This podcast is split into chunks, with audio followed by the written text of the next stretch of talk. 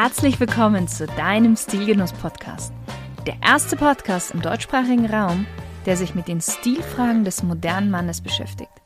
Aber auch darüber hinausgeht und nachfragt, was ist denn eigentlich purer Genuss und ein erfüllender Lifestyle für den Mann von heute?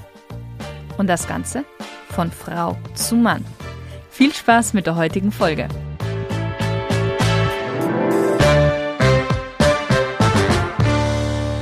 Hallo, liebe Stilgenusshörer. Über Uhren könnten wir mehrere Podcast-Folgen füllen. Ich glaube, darüber brauchen wir nicht diskutieren. Ja, wir könnten einen ganz eigenen Podcast machen. Angefangen vom Aufbau einer Uhr, spannende Geschichten von bestimmten Modellen, über Sammlerwert und Wertsteigerung bis hin zu, was gerade frisch auf den Markt kommt. Und ich behaupte auch, Uhren sind, wie so oft bei den Accessoires und Kleidungsstücken, die wir oft tragen, etwas ganz, ganz Persönliches. Jeder hat seine eigenen Vorlieben, was Marke, Funktion, Geschichte und Nutzen angeht. Wenn es aber um Stil geht und stilvoll gekonntes Auftreten, dann gibt es einen Punkt, über den man nicht streiten kann. Und das ist die Optik. Und ich weiß, du wirst mir recht geben, es gibt Uhren, die vielleicht einen hohen Wert haben, im Moment extrem gehypt werden, aber nüchtern betrachtet wenig ästhetisch anmuten, dafür aber protzig und geschmacklos. Oftmals sieht aber auch einfach eine bestimmte Uhr an einem bestimmten Handgelenk nicht gut aus. Sie passt optisch nicht zum Träger. Viele schauen darüber hinweg, weil sie sich in den Kopf gesetzt haben, genau dieses Modell besitzen zu müssen. Wenn du die Uhr nur im Safe aufbewahren möchtest, dann okay. Wobei für mich eine Uhr getragen gehört. Wenn du sie aber auch tragen möchtest, dann ist das was anderes. Und wenn du genauso denkst, dann ist diese Folge absolut das Richtige für dich, denn wir schauen uns heute mal an, welche Uhr die richtige für dein Handgelenk ist. Und das rein aus einem ästhetischen Anspruch heraus. Denn wir Menschen fühlen uns zu einem natürlichen Gleichgewicht hingezogen. Wenn du eine vertikale Achse durch uns ziehen würdest, siehst du, dass wir mehr oder weniger symmetrisch aufgebaut sind. Auch bei einer horizontalen Achse, also ich sage jetzt mal so durch unseren Bauchnabel durch, besteht kein Über- bzw. Untergewicht auf der einen Seite. Und daher streben wir instinktiv nach den richtigen Proportionen.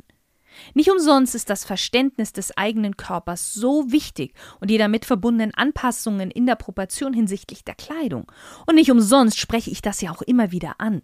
Du trägst ja auch keinen Anzug, der zwei Nummern zu groß ist, nur weil der Anzug von Brioni ist. Außer du heißt Trump. Warum also werden dann so viele nachlässig, wenn es um so ein kleines, aber feines Detail wie die Uhr geht?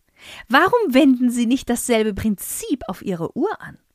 Um herauszufinden, welche Uhr die richtige ist, werden wir uns genau fünf wichtige Parameter anschauen. Parameter Nummer eins: Durchmesser des Uhrengehäuses. Der Gehäusedurchmesser ist das offensichtlichste und auffälligste Element der Proportionen.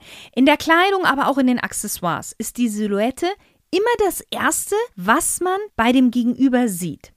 Ich gebe dir ein Beispiel. Wenn du jemanden von weitem weg siehst, erkennst du als erstes den Umriss. Keine Details, wie welchen Kragen hat derjenige, wie viele Taschen hat die Hose, ist es ein Zweireiher etc. Nein, die Silhouette. Bei der Uhr ist es dasselbe. Bei einem flüchtigen Blick erkennst du erstmal, ob die Uhr eher groß oder klein ist. Erst dann siehst du, welches Logo auf dem Ziffernblatt steht. Herrenuhren haben in der Regel einen Durchmesser von 38 mm bis 46 mm. Uhrengehäuse, die größer als 46 mm sind, sind schon sehr groß bis zu groß und sind was für Herren mit einem etwas extravaganteren Geschmack. Uhren mit einem Gehäuse von weniger als 38 mm sind eher für Frauen geeignet. Und das hat nichts mit dem Geschlecht an und für sich zu tun, sondern weil die Handgelenke der Frauen in der Regel schmaler sind. Woher weißt du jetzt, welche Größe zu deinem Handgelenk passt? Indem du dein Handgelenk misst. Wickle ein Maßband um den Bereich deines Handgelenks, an dem du deine Uhr normalerweise trägst. Bei einem Umfang von 15 bis 18 cm, hast du ein kleines bis mittleres Handgelenk. Daher solltest du auch bei einem Uhrengehäuse mit kleinem bis mittlerem Durchmesser arbeiten, also so 38 mm, 40, 42 mm. ist der Umfang des Handgelenks über 19 cm Umfang, hast du ein großes Handgelenk und du darfst dir Uhrengehäuse mit einem Durchmesser von 44 oder 46 mm aussuchen. Parameter Nummer 2, und auch das zählt noch zur Silhouette, die Dicke des Uhrengehäuses. Die Gehäusedicke steht oft im direkten Zusammenhang mit dem Gehäusedurchmesser. Früher, als mechanische Uhren den Markt beherrschten, galt ein dünneres Gehäuse als qualitativ hochwertiger. Mit dem Aufkommen dann der elektronischen Uhren und der Quarzuhren ist das jetzt nicht mehr so der Fall. Generell kann man aber sagen, dass mit zunehmendem oder abnehmendem Durchmesser des Gehäuses auch die Dicke zunimmt. Bei einem Durchmesser von 38 bis 42 mm beträgt die Dicke in der Regel ja so circa 7 mm. Aber ein Durchmesser von 44 mm steigt dann die Dicke klassischerweise so auf 9 mm an. Worauf du jetzt hier achten solltest, zu welchem Anlass willst du die Uhr tragen? Zum Pulli, Jeans und Sneaker, also eher sportlich, leger, casual, dann ist die Dicke nicht so relevant. Willst du die Uhr aber zu einem Hemd und Sakko tragen, sollte die Uhr schon etwas schmäler sein. Nicht umsonst gibt es Slim Watches, die ohne Probleme unter einer Hemdenmanschette passen. Und ja, es gibt auch noch andere Punkte, die wir beachten sollten, wenn es um eine Uhr für einen Anzug geht, aber da kommen wir gleich noch darauf. Versprochen. Punkt Nummer drei: die Breite des Uhrenarmbands. Eine gut proportionierte Uhr hat in der Regel eine Bandbreite von etwa der Hälfte ihres Gehäusedurchmessers. Also, wenn du eine 40 mm Uhr trägst, sollte die Breite etwa 20 mm betragen. Je nach deiner eigenen Vorliebe und natürlich deinem Handgelenk möchtest du vielleicht eine Uhr mit einem etwas breiteren Band tragen. Wenn du ein größeres Handgelenk hast, dann solltest du auch eher zu breiteren Armbändern greifen. Wenn die Möglichkeit besteht, nämlich ein separates Band aussuchen zu können, dann kannst du die Breite des Bandes anhand der Anstoßbreite bestimmen.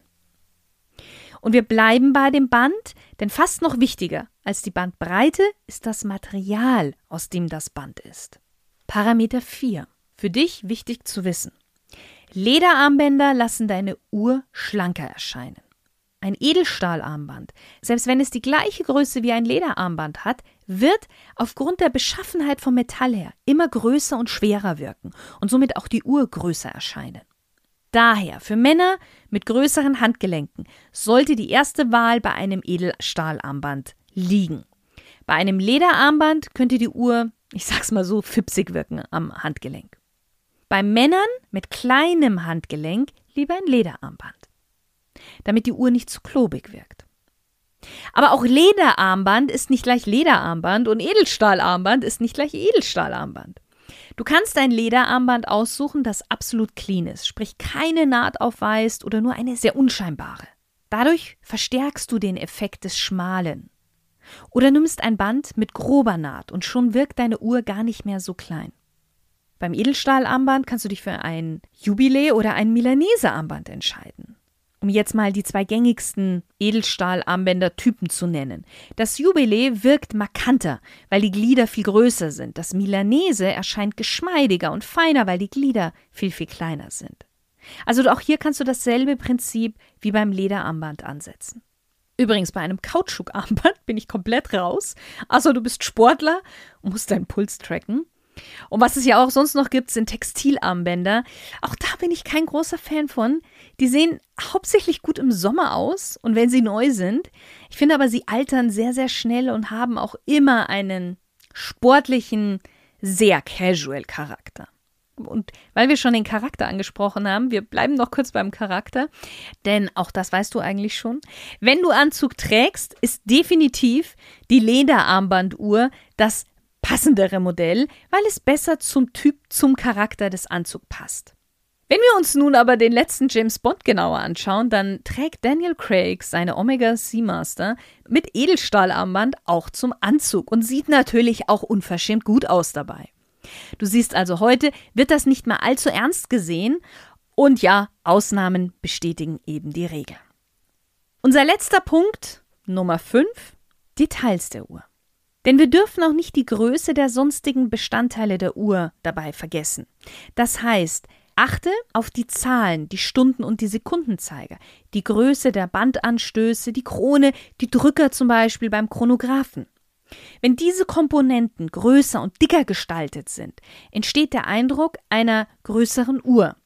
Das kann dazu führen, dass Uhren an Männern mit kleinen Handgelenken überproportional erscheinen. Es ist immer wichtig darauf zu achten, wie diese Elemente der Uhr untereinander zusammenspielen und mit der Uhr selbst. Wenn du eine 38 bis 40 Millimeter Uhr hast und die Zahlen riesig sind, wirkt sie unausgewogen und auch an deinem schmalen Handgelenk. Auf der anderen Seite, wenn du eine 9 mm dicke Uhr mit einem Gehäusedurchmesser von 46 mm hast und dünnen Stundenzeigern trägst, wird das auch nicht gut aussehen. Du siehst, alles ist immer eine Sache der Proportion. Ja, lieber Stilgenusshörer, ich bin mir sicher, dass jetzt der eine oder andere sein Handgelenk ausmessen wird und seine Uhr unter die Lupe nimmt. Mach das, es schadet nicht zu wissen, wie etwas an einem wirkt, ob etwas zu einem passt oder nicht, denn nur so ist auch Potenzial zur Verbesserung drin. Ich wünsche dir einen wundervollen Tag mit vielen stil- und genussvollen Momenten. Bist du auch ein begeisterter Podcast-Hörer? Idealerweise natürlich von Stilgenuss? Dann klick doch gleich mal auf den Abonnier-Button, weil somit verpasst du keine weitere Folge. Und wenn du ein Thema hast, das du gerne mal in diesem Podcast besprochen haben möchtest, dann schreib mir gerne unter podcast.shirinsayed.com. Ich bin gespannt auf deinen Vorschlag. Deine Shirin.